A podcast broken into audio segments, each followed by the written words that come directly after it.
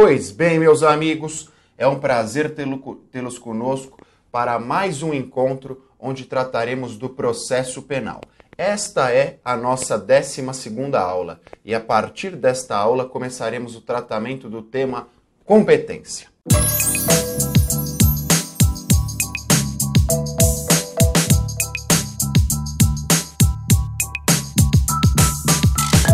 Pois bem, meus amigos, antes de começarmos efetivamente o tratamento da competência, acho prudente que façamos uma breve lembrança sobre o conceito de jurisdição.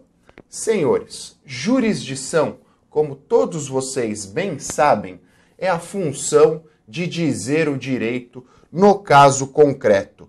Então, a jurisdição, em virtude da conceituação que já lhes foi dada, é regida por alguns princípios. Acho importante que façamos menção ao princípio da investidura, ao princípio da indelegabilidade, ao princípio do juiz natural, ao princípio da inafastabilidade da jurisdição e ao princípio do devido processo legal. Ademais, temos também o princípio da improrrogabilidade da jurisdição. São estes os princípios regentes da jurisdição princípios estes que podem ser encontrados em diversas disposições da Constituição Federal, especialmente nos artigos 92 e 93 da Constituição. Transposta essa fase inicial, onde fizemos uma breve conceituação de jurisdição e a simples menção aos princípios regentes da jurisdição, vamos ao tema objeto do nosso encontro no dia de hoje a competência.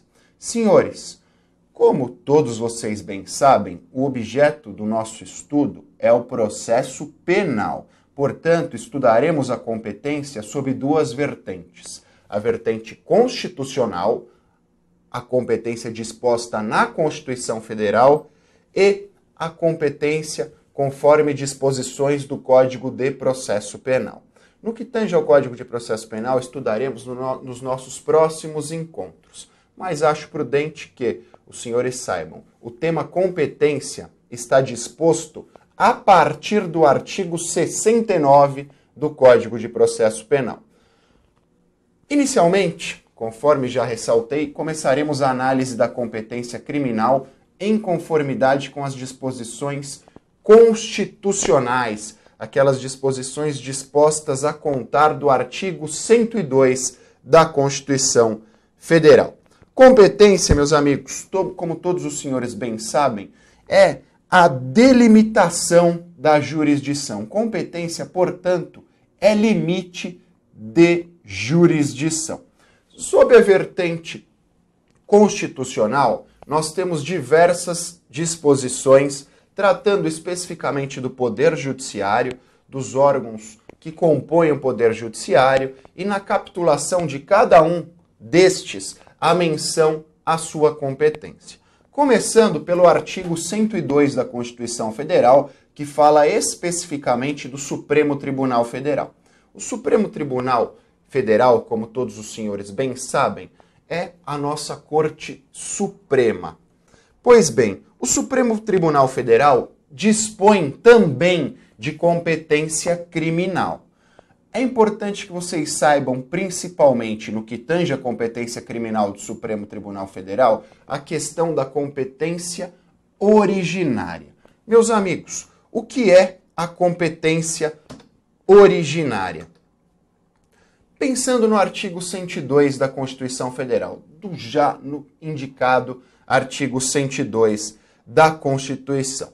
O artigo 102, inciso 1, traz uma série de alíneas onde são expressamente indicadas as hipóteses onde haverá o processo e julgamento pelo Supremo Tribunal Federal originalmente. Dentre as disposições deste inciso 1 já indicado, alguns dos temas são relacionados ao processo penal. Por exemplo, o inciso B, que diz que compete originalmente ao Supremo Tribunal Federal o julgamento das infrações penais comuns praticadas pelo presidente da República, pelo vice-presidente da República, pelos membros do Congresso Nacional, portanto, deputados federais e senadores, pelos ministros de Estado e pelo Procurador-Geral da República. Senhores, no que tange ao artigo 102, inciso 1, a linha B,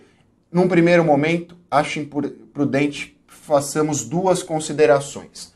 Primeira delas, competência originária. Para que lembremos, para que possamos correlacionar a competência originária, é possível, é provável, é necessário que os senhores lembrem do conceito do foro por prerrogativa de função.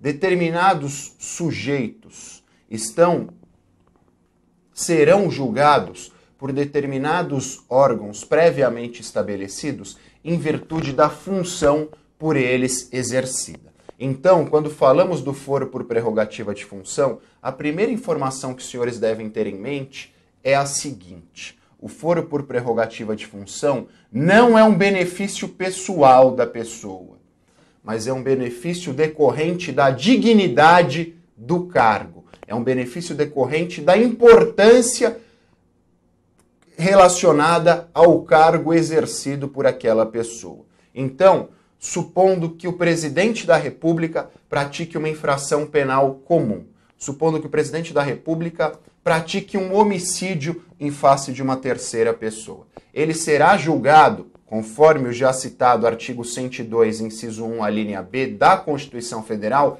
pelo Supremo Tribunal Federal. E por que ele será julgado pelo Supremo Tribunal Federal? Por uma razão muito simples. Ele é presidente da República. E o cargo de presidente da República, e não a pessoa individualmente, detém algumas prerrogativas. Prerrogativas essas necessárias ao correto exercício deste cargo. Então, reitero, meus amigos, reitero, minhas amigas, a prerrogativa, o foro por prerrogativa de função é uma decorrência da dignidade, da importância do cargo exercido pela pessoa e não da pessoa individualmente.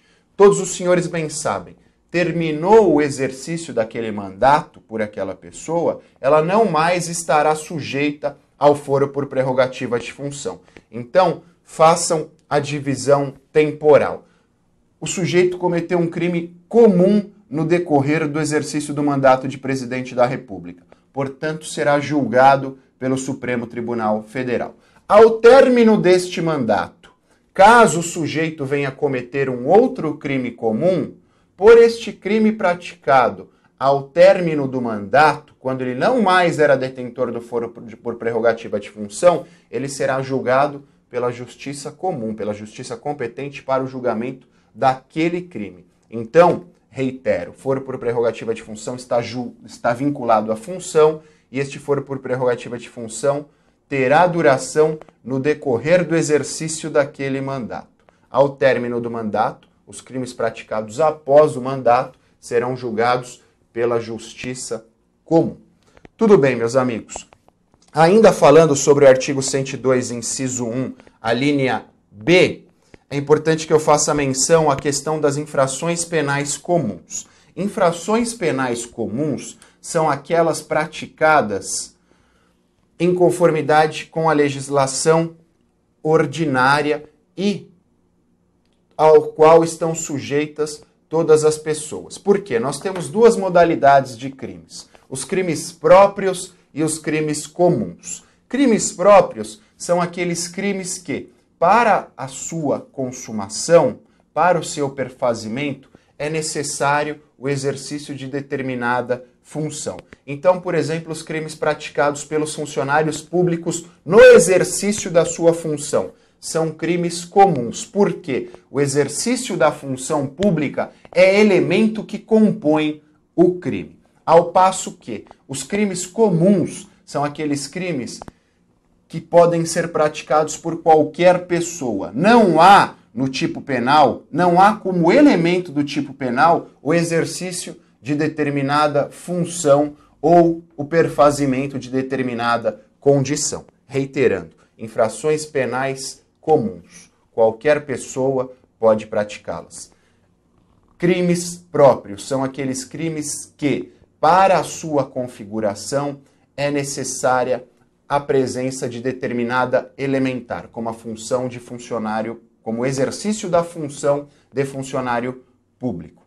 Por exemplo, artigos 312 e seguintes do Código de Processo Penal. De forma bastante superficial, eram estas as informações relativas aos crimes próprios. Portanto, a hipótese do artigo 102, inciso 1, alineada à Constituição, faz menção única e exclusivamente ao julgamento dos crimes comuns praticados por estes sujeitos enquanto detentores do foro por prerrogativa de função. Por quê? Quando eles praticarem crimes próprios ou crimes de responsabilidade, a competência será diversa da agora indicada. Atentem a isso, meus amigos.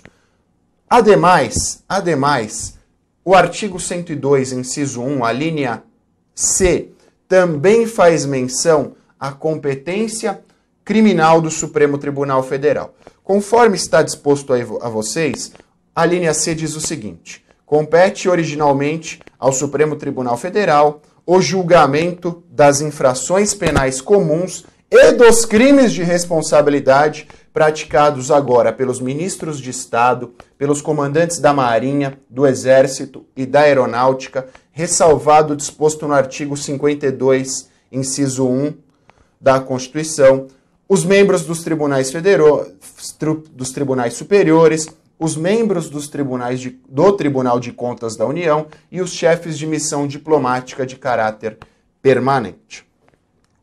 A linha D também faz menção à competência privativa do Supremo Tribunal Federal para o julgamento do habeas corpus quando forem pacientes qualquer das pessoas referidas nas alíneas anteriores. Portanto, daquelas pessoas referidas nas alíneas B e C.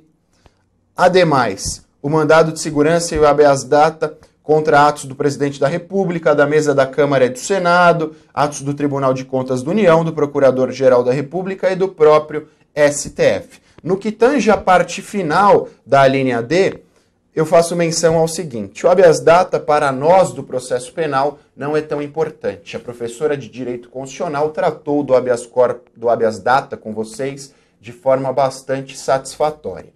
Mas todos vocês sabem, nós estudaremos isso nos nossos próximos encontro, encontros, nós temos também o mandado de segurança em matéria criminal. Meus amigos, eram estas as informações neste nosso primeiro encontro tratando da competência criminal. Tratamos, portanto, os principais aspectos relacionados à competência criminal originária do Supremo Tribunal Federal. Até o nosso próximo encontro. É um prazer contar com a participação de vocês e é um prazer poder ajudá-los na tão sonhada aprovação no exame de ordem. Gostou da aula? Peço gentilmente que a compartilhe. Além disso, curtam a nossa página no Facebook, GTUSP. Um grande abraço, tchau!